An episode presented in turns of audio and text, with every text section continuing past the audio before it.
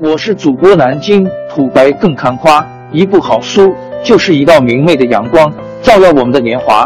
当字符串串流淌，萦绕在我们的耳旁，让我们回味无穷。天津上元书院又和你们见面了，欢迎您的收听。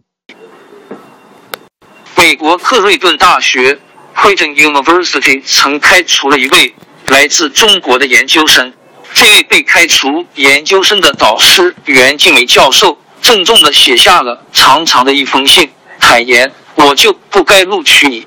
这封信字字珠玑，发人深省，一经公开就传遍社交网络。不仅做学术的人需要好好读读这封信，我们每个人都应该好好读读。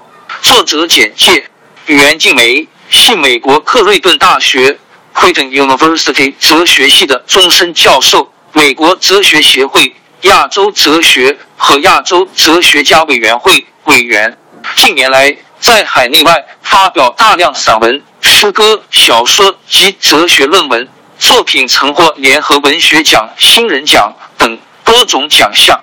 以下为袁静梅教授致被开除学生的信件原文：XX 同学，接到你要求保留学籍的上诉被研究生院董事会驳回的消息。我想告诉你，这是你的失败，也是我的失败。你很难过，我也很难过。一个教授一辈子培养不了多少研究生。你最拜的 Y 教授刚去世，他一辈子也就培养了九个东西方比较哲学的研究生。我创建的 C 大东西方比较研究，从第一个研究生到最后一个研究生，一共十一个，你是第十一个。现在。第十一没有了，因为项目停了，以后也不会再有。在美国或在 C 大，遍地都是西方文化，加开一点中国文化研究项目，很不容易，全是教授自愿做出的无偿贡献。所有的研究生都是教授的作品，我用同一个标准要求所有的研究生，我希望每一个作品都是杰出作品。你被取消学籍，第十一个作品报废，并没达到标准，是我和你的共同失败。你想到的是你的前途中断了，这是不对的。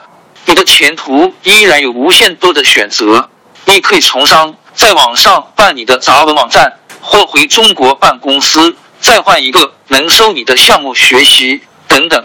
我希望你在别的行业和地方能有成就。如果。你下了决心要在学术界做学问，我下面写的东西是给你的临别礼物。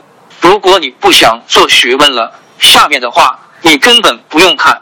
世界上路很多，不一定要做学问，做个好人就值了人生。你可以就看到这句为止。你当个好人，我祝你好运。如果你往下看了，那我假设你想知道为什么你刚开始往做学问这条路上走。就失败了的原因。如果你还想走做学问的路，下面的话会对你有用。我对你直话直说。事实上，我从来没有跟你绕过弯子，也没有改变过对你的要求。你失败的原因，有些是你自己的责任，有些是那些把你教成这种样子的教育模式和社会环境的责任，有些是我的责任。先讲我的责任，我的责任是。我不应该录取你，因为你想要的东西我无法给你。你想要的是到美国来见识一圈，和教授搞好关系，使一些点子，让教授按着你的设计给你一些作业，你轻轻松松得到一个学位，再靠这个学位说自己成为学者了，然后在中国或美国找个挣钱多又体面的工作。你说你将来想在大学当教授？你还对我说过不止一次，你必须得到这个学位。我懂这个学位对你的重要性，但是我能教给你的是做人和做学问的基本原则，让你成为一个尊重知识、热爱真理的人。在学术领域，你必须不为任何利益撒谎，只说真话，且对自己说的每一句话负责任。你必须脚踏实地，一步一步去寻找未知。没有捷径可走，你还必须知道自己的局限和无知，把你个人的角度和判断滴滴滴放在公正之下，这样你才能开始做学问。要想从我这里得到学位，你必须达到这些标准。我不卖学位，我的知识可以无偿贡献给愿意跟着我一起寻找真理的学生，但不做交易。这是我们之间的误区。我是在你选了我的两门课之后，才认识到我们之间的这个误区。这个误区造成我们之间的所有冲突。我认识到把你录取来是我犯的错误，也是对你犯的错误，让你错误的计划了前景。其次，讲你的责任，讲你的责任，其实是我对你的最后评价，或是我给你的解释。为什么你不适合做学问？你可以成为一个很好的商人、公司老板或其他什么职业人士。搞学术和经商或当清洁工没有职业高下的不同，但明显有职业要求的不同。做学问要有品格，最首要的是得做人。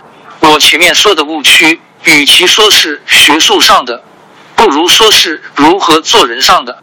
你在 C 大期间做学问的技术，我时时刻刻在教你，那些技术都详细写在你的每一篇作业和论文上了。但是关于做学问和做人的关系，我没跟你讲透彻。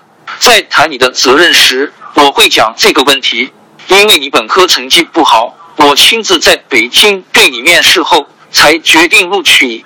录取你是我拍的板，当时。我对你的判断是人很聪明，但是那是一个错误判断，因为那个错误判断，我得分担你失败的责任。现在我对你的评价是你不聪明，你没有一点儿做学的人所必须的聪明。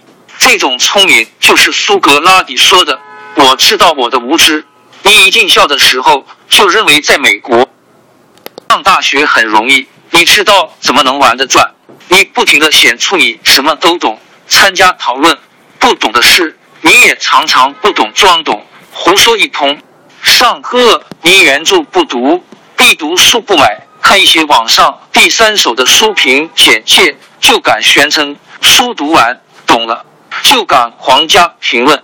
你有种种理由认为你是对的，所以你可以轻而易举的宣称你懂了，你比同学教授都懂得快。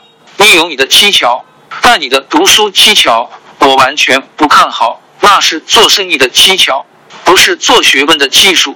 我对你的判断是在我的前三门课上，我要求的必读书，你不是没读，就是没读懂。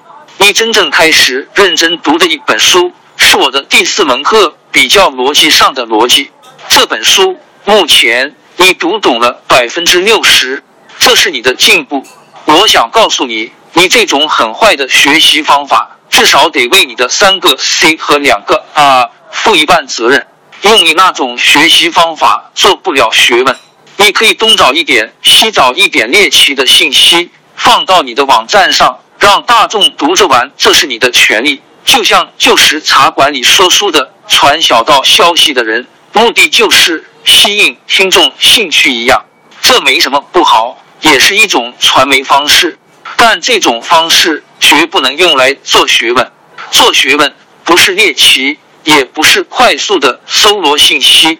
做学问是一点一点的积累，在他人工作的基础上，拨开前面让人看不清楚的杂草，细细的分析，用理性拷问自己，拷问先人，然后向前小心翼翼的放一块小小的新石头，让后人踩着不摔下来。这就是为什么维特根斯坦将能不能把思维说清楚看作是一个道德问题。你很爱说，也总是在说，但是你很少能把问题说清楚。在做学问上，凡你能说的，你说清楚；凡你不能说清楚的，留给沉默。维特根斯坦 （Tractors） 在一知半解的时候，你胡说，那叫扩散无知，是害人误导。是浪费别人生命。做学问的人要对自己说的每一句话负责任。如果你不能或不想负这个责任，你别走这条路。我不培养产品推销商，不会，也不培养哗众取宠的网络编辑，没能力。因为你学识基础很差，你得弥补这个致命缺陷，才能去做学问。学识基础差并不要紧，你从基础开始好好补，是能赶上去的。但是你却用了一些奇怪的与学者品格不相容的方法来掩饰你的致命弱点。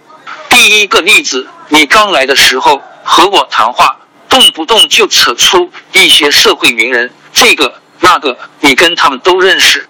你说的这些名人，我半个也不认识，也不知道你为什么要把这些人的名字加在你和我的谈话中。我也不想认识这些社会名人。如果他们有成就，我为他们高兴。但是他们与你我都无关。你要做学问，好好跟我学，不必去追啥社会名人。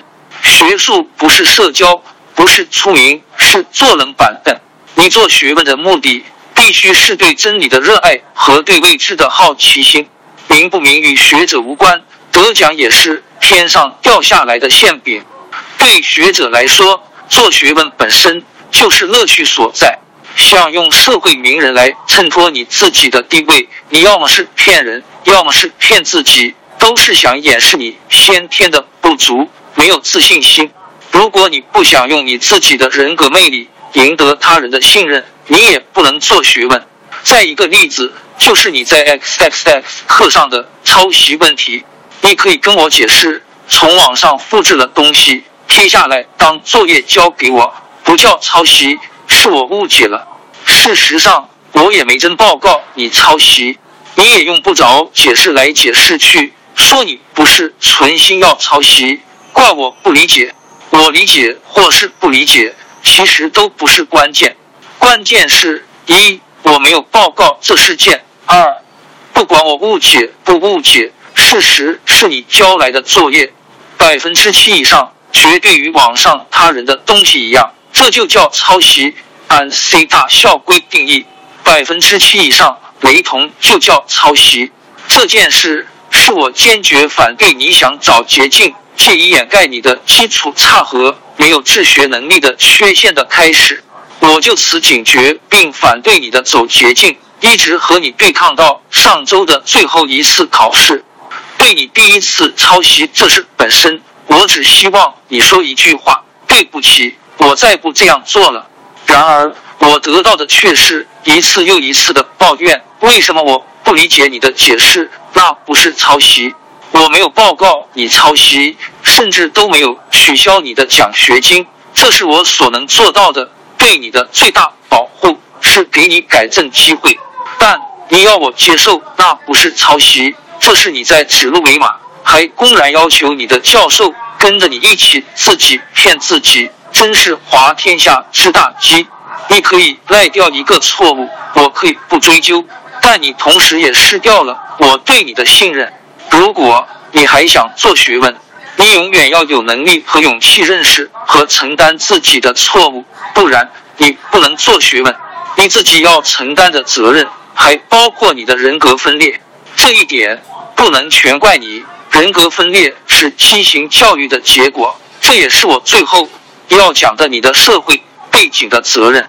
你是我见过的最自相矛盾的学生。当我想到你的社会背景，我对你的人格分裂抱有同情，但是我还得指出这是病态。你应该尽快找心理学家帮助治好这个毛病。做学问的人必须里外一致，言行一致。全文刊于雨花，二零一七年第七期。袁教授这封开除信火了，教授对做学问做人的态度刷爆朋友圈，引发热议。而龙斌第。信中的观点适用我们所有的人，是吗？是的。a t i s m o l y 做个好人就值了人生。凡你能说的，你说清楚；凡你不能说清楚的，留给沉默。国内国外都读过硕的人，此刻含泪转。呃，李星宇 Stars 做学术的态度说的真好。呃，转眼又到两三点，想到大学还在，读书人却没有了。呃，一晚忧说的简直不能再正确了，折射出一批追求速成的中国学生。有多少大学生在大学一味追求所谓的情商和人脉，靠着自己的那点小聪明，在学业上浑水摸鱼，当个学生干部，动辄作为谈资。很赞同这位老师说的，先学会做人比较重要。地基都没打牢固，房子建的歪七到八就开始看墙刷的好不好看，真心可笑。呃，存着震惊全世界。当国人在拼命嘲笑书呆子百无一用的时候，当一群人嘲笑做学问的教授陈景润不够圆滑、不会生活时候，当一群学渣嘲笑学霸我以后当老板雇佣你的时候，当一群家长宣扬读书无用论，说某某家孩子不读书都能赚大钱时候，当一群不懂围棋的人对柯洁破口大骂，别那么嚣张时候。就是这个结果了。呃，山野一名学生身上表现出来的问题，仅仅是镜中折射出的这个社会的缩影。社会整体急功近利、投机取巧、价值观混乱，才是问题的实质。大学不过是将这些演化成为论文造假、考试划重点、抄袭成风而已。钱学森之问，一个严峻的侧面答案，恰恰在此。那么，你觉得这个学生该被开除吗？这位教授做的对不对？王朝更迭，江山易主，世事山河都会变迁。其实我们无需不辞辛劳去追寻什么永远，活在当下，做每一件自己想做的事，去每一座和自己有缘的城市，看每一道动人心肠的风景，珍惜每一个擦肩的路人。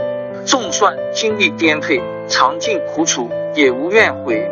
感谢您的收听，朋友们，让我们下期再见。